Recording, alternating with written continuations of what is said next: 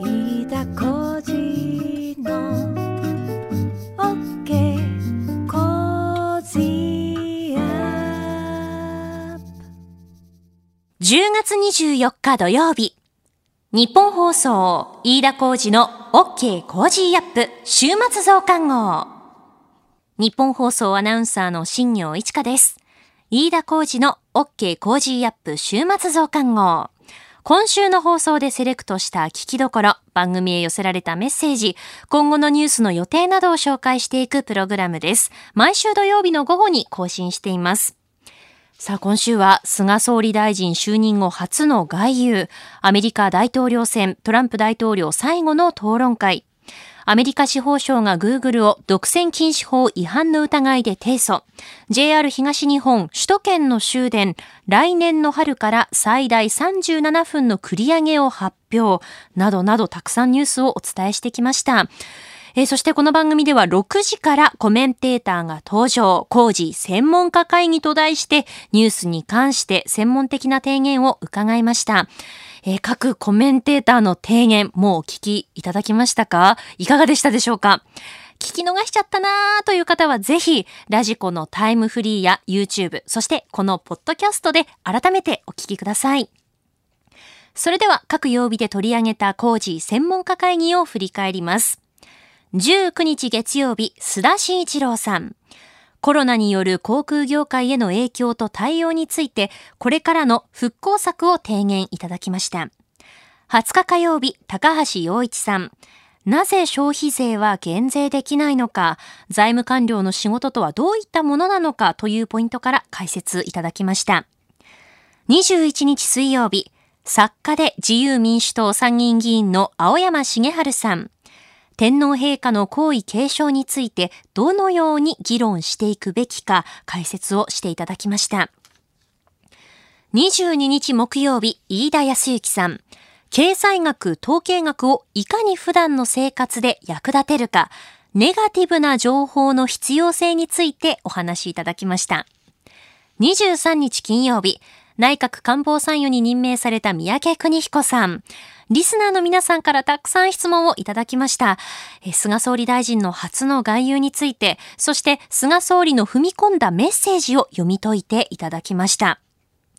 それでは今週の特集、工事専門家会議から一つプレイバックします。20日火曜日、高橋洋一さん。なぜ消費税は減税できないのか財務官僚の仕事とはどういったものなのかそれでは参りましょう。今週のプレイバック工事専門家会議えーニュースに関する専門的な提言をいただくんですが、高橋さん、ではこの時間お話しいただくテーマをお願いします。えー消費税の減税はなぜできないのか。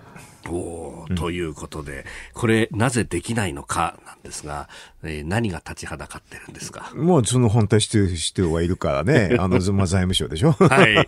えねえ。もともと、まあ、財務省の仕事ってお金集めるのと使うことと両方のはずなんですけど。そうね、集めて使う。はいでも、その、あ集めてっていうのが結構ポイントでね。はいまあ、普通にほっとくと集まるのは集まるんですけどね。それ営業届じゃないでしょと。だから、税率を上げると、はい実は計算上集まるのが大きくなるから。うんだから税率上げるのが好きだと。だから、税率上げることを実は増税って言うんですよね。はい。ええ、あのただ単に税収が増えることは増税じゃないですから。あーうん。ええうんうんまあ、ほっといても、その経済成長あと増増収っていう形になるんですけどね。はい全税率は変わんない。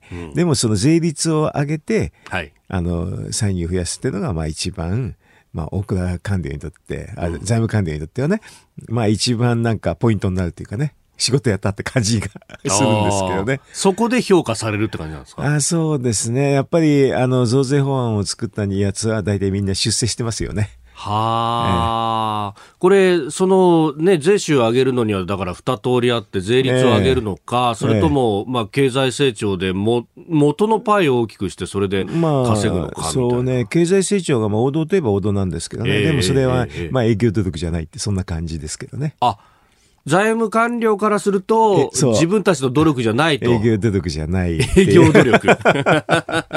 汗かいてないってことになるんですか？もうね、あの、だから一般的に経済成長大きくなると、その分だけはい、実は歳出も増えるから、ええあんまりもう、まあ関係ないんだっていうふうな感じですけどね。はあ、で、その歳出の部分っていうのは、ええじゃあ、財務省的にはあんまり考えがないってことなんですか？いやいや、あの、だから歳出が全てですよ。だからその予算っていうのは歳出権の配分ですからね。はいあの、だからその、え歳出こそが全てですよ。歳出こそうんだって。予算ってもともと歳出権を与えるっていう、それだけしか書いてないんですよ。歳入の方は単なる見積見積もりだから。はい。うん、だから歳出権をどんだけ与えられるかっていうのが仕事のポイントでね。はい歳出権が増えれば、ええまあ、はっきり言えば、あの、ブイブイ言えるわけでしょ？上げてるう、ん。あの、いろんな省庁にね。はい。そこがやっぱり、あの、財務省一番、まあ、気にしますわね。ああ、ええ。普通の会社だったら、ええ。あるいは個人でもそうですけど、ええ。まず稼ぐことを考えてでその稼いだ分からどうこう配分していくかってことを考えるとそうするとその稼ぐっていうところで、ええ。まああのーね財務省だったら経済成長でも稼げるんだからそれでいいじゃないかと思うんだけどと思うんですけどね、経済成長はね、ええ。あの、なんか実質的な歳出権のか、まあ、歳出権は広がるんですけど、自動的に拡大しちゃう面があるから、はい。あんまり広がらなくて、それでまあ増税っていうね、税率を上げるってことが、やっぱり、で、ほ他の人が結構嫌がったり、ダメっていうのが多いでしょ、それをはい困難を乗り越えてやったっていうのも、まあね、あの、財務省的には中で、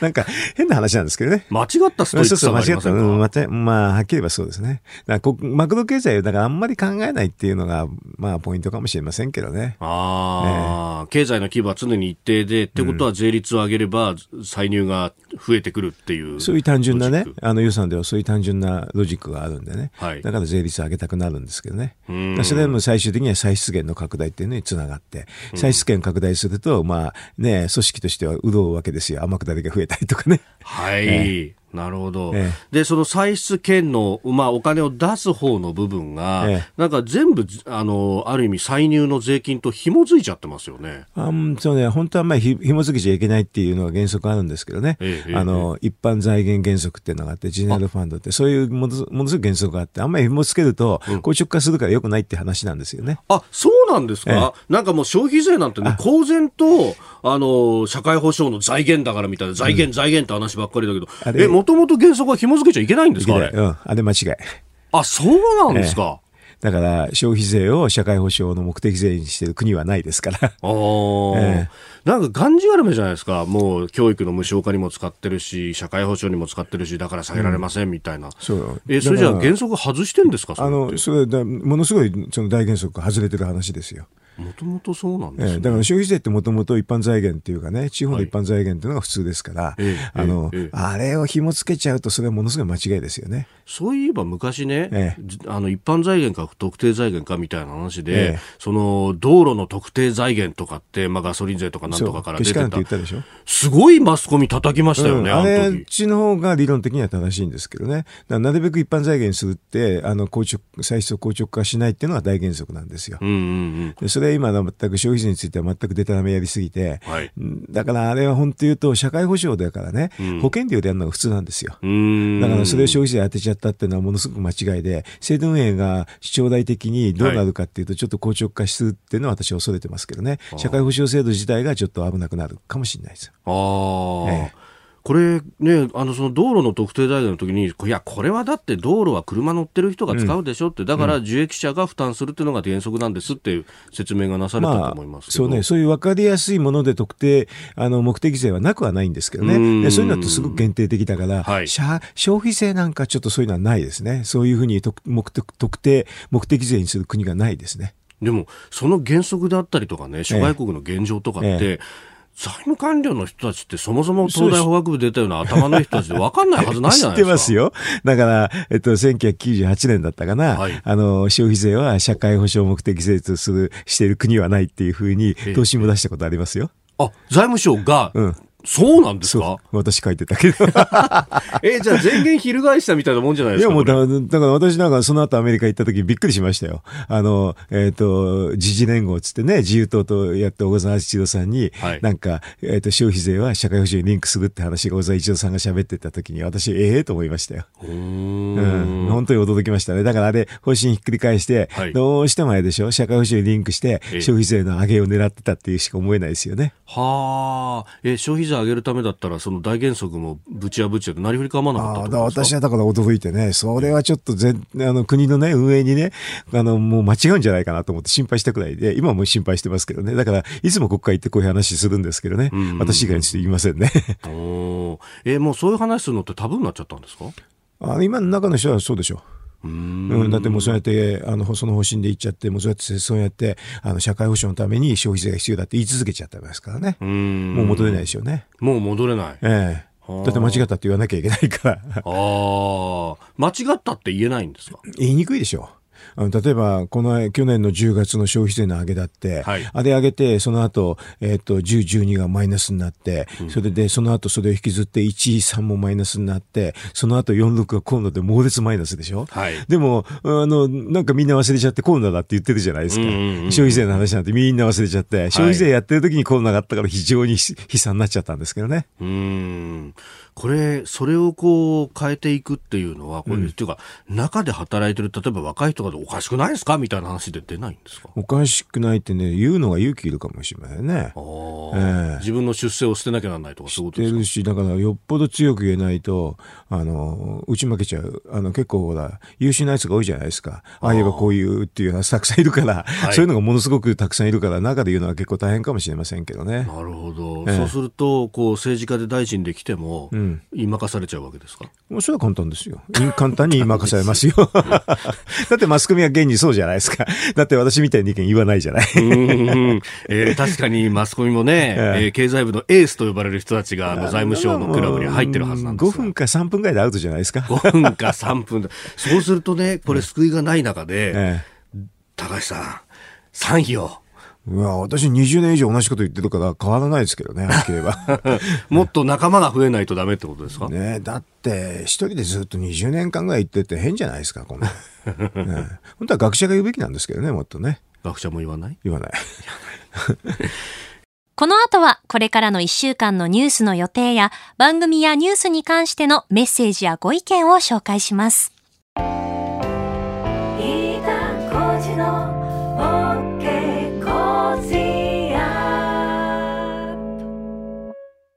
日本放送アナウンサーの新業一華がお送りしている飯田浩司の OK 工事アップ週末増刊号。いろいろとですね、メールとかツイッターでいただくんですが、飯田浩司の OK 工事アップっていうジングルがあると思うんですけど、今あのお聞きいただいたようにですね、あのよくこう、新業さんが歌ってるんですか？あのジングルって質問いただくんですが、私ではないんです。あの私が歌うとこんな感じになっちゃうので、あんなにおしゃれに歌えないもんでして、あの、あの声は私ではありません。はい。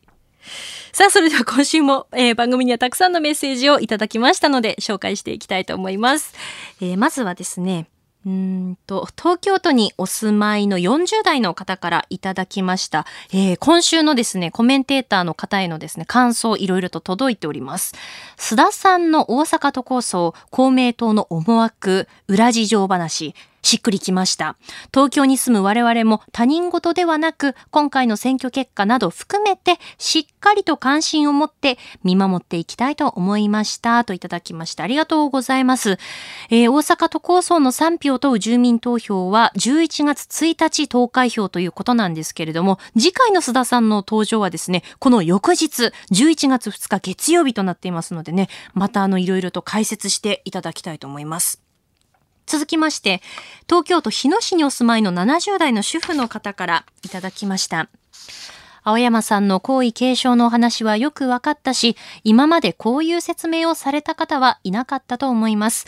今後この話題を報じるときは必ず青山さんに参加していただかないと。この頃のマスコミメディアの方法は偏っていたり、正確でないコメントや切り抜きで不信感を持っています。そんなわけで、この日本にとって、また国民にとって重要なことは正しくメッセージとして発信してほしいと思います。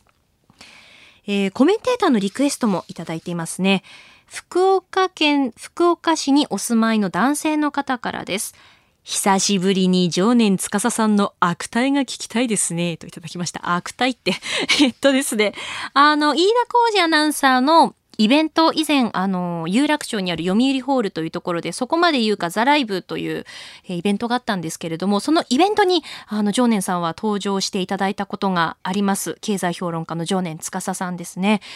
えー、現在はですね、ちょっと、コジアップのあの、裏の番組で現在活動中なところもあるので、大人の事情とかもあるんですけど、ね、機会があったらぜひ来ていただきたいなという思いはありますよね。あの、ちょっとこう、サブカルネタをこう、挟みながら解説されるところが、私も、あの、好きだったりします。えーご意見いただきまして、ありがとうございます。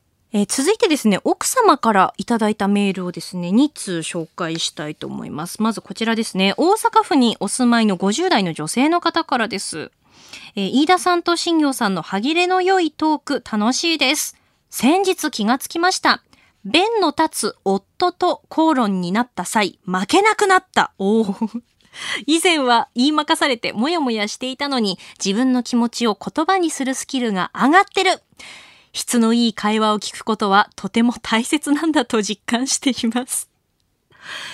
質のいい会話になってますかね？大丈夫ですか？あの、金曜日、春風亭一之輔さんのあなたとハッピーという番組が工事アップ終わった後ですね、8時からスタートするんですが、その番組の中で、あの、私と飯田アナウンサーちょっとこう、乱入と言いますか、ちょっとお邪魔させてもらってですね、飯田さんのこう、鼻毛の話になっちゃったりですとか、あの、ポッドキャストや YouTube でお聞きの方は、もしかしたら気づかれてないかもしれませんけれども、えーラジコのタイムフリーですとか、リアルタイムで聞いていただくと、結構その、サブカルの話ですとか、鉄道の話ですとか、結構こう、趣味の話とかも全開で話しているので、質のいい会話なのかどうかはちょっとわからないんですけど、楽しく放送は毎朝しております。あの、引き続き、え、あの、少し質のいい会話に近づくように努力はしていきたいと思います。ありがとうございます。東京都稲城市にお住まいの50代の主婦の方からいただきました。やっと衣替えができました。クローゼットの中の夏物を出して、うちで洗えるもの、クリーニングに出すものとに分けました。でも、クリーニングに出すものがほとんどないんです。夏にお出かけをしていないので、うちで洗えるものばかり。クリーニング代がかからなくていいなぁと思うと同時に、クリーニング屋さん大変かもと思いました。そうですよね。私もそれ同じ感想を思いました。私も先日衣替えをしまして、私はあの冬物の洋服ってどうしてもニットですとかそのダウンコートとかかさばってしまうので、クリーニング屋さんに預けていて、で、それをこう送ってもらうサービスを利用してるんですが、送ってもらったのでそれをクローゼットに入れて夏物をパッてこう出したんですけど、意外とこの夏は着なかった洋服多かったなって思ったんですよね。なので私も夏物の洋服クリーニング屋さんに出すその点数はかなり今回は減りそうですね。うん。あの、ぜひあの、季節はもうこれから秋から冬へと移っていきますので、お聞きのあなたのその身の回りのことですね、地域の話題ですとか、あとコメンテーターへの質問などもぜひ、あの、お寄せください。お待ちしています。この増刊号でメッセージを紹介させていただいた方には、 Cozy up オリジナルマスキングテープをプレゼントします。続いて、これからの予定です。25日日曜日、京都で競馬菊花賞。26日月曜日、臨時国会開会、菅総理大臣所信表明演説。APEC アジア太平洋経済協力会議の財務省会合。プロ野球ドラフト会議。大相撲11月場所番付発表。27日火曜日。定例閣議。衆議院代表質問。28日水曜日。衆議院代表質問。日銀の金融政策決定会合。29日木曜日。参議院代表質問。日銀黒田総裁会見。栃木県知事選告示。内閣府10月の消費動向調査発表。ECB ヨーロッパ中央銀行定例理事会。30日金曜日、参議院代表質問。厚労省9月の有効求人倍率発表。30日土曜日、首里城の火災から1年という予定になっています。26日月曜日に行われるプロ野球ドラフト会議は日本放送で夕方5時から生中継でお送りします。ぜひこちらもお聞きください。続いて、コメンテーターのラインナップを紹介します。26日月曜日、慶応義塾大学総合政策学部教授の神保健さん。27日火曜日、テレビ東京報道局ニュースセンター政治担当官邸キャップ、篠原博明さん、初登場です。あ、ちなみにですね、テレビ東京の YouTube チャンネル、テレ東ニュースというのがあるんですけれども、この中で、あの、篠原さんと飯田アナウンサー、対談している様子とかもアップされているので、もしよろしかったらご覧になってみてください。28日水曜日、数量政策学者で内閣官房参与の高橋洋一さん。29日木曜日、ジャーナリストの鈴木哲夫さん。30日金曜日、評論家の宮崎哲也さん。あなたと一緒に作るニュース番組、日本放送飯田浩二の OK 工事アップ。いつもご愛聴いただきまして本当にありがとうございます。平日月曜日から金曜日、朝6時から8時までの生放送でお届けしています。ぜひ、FM 放送、AM 放送はもちろんですが、ラジコやラジコのタイムフリーでもお楽しみください。えちなみに私はこの週末、話題になっている映画、鬼滅の刃、ついに見に行きます。あの、漫画は前回読んでいるので、本当にドキドキなんですけれども、煉獄さんの生き様をしかとこの目に焼き付けておきたいと思います。行ってきます。飯田浩二の OK 工事アップ週末増刊号。ここまでのお相手は、日本放送アナウンサーの新庄一花でした。飯田浩二の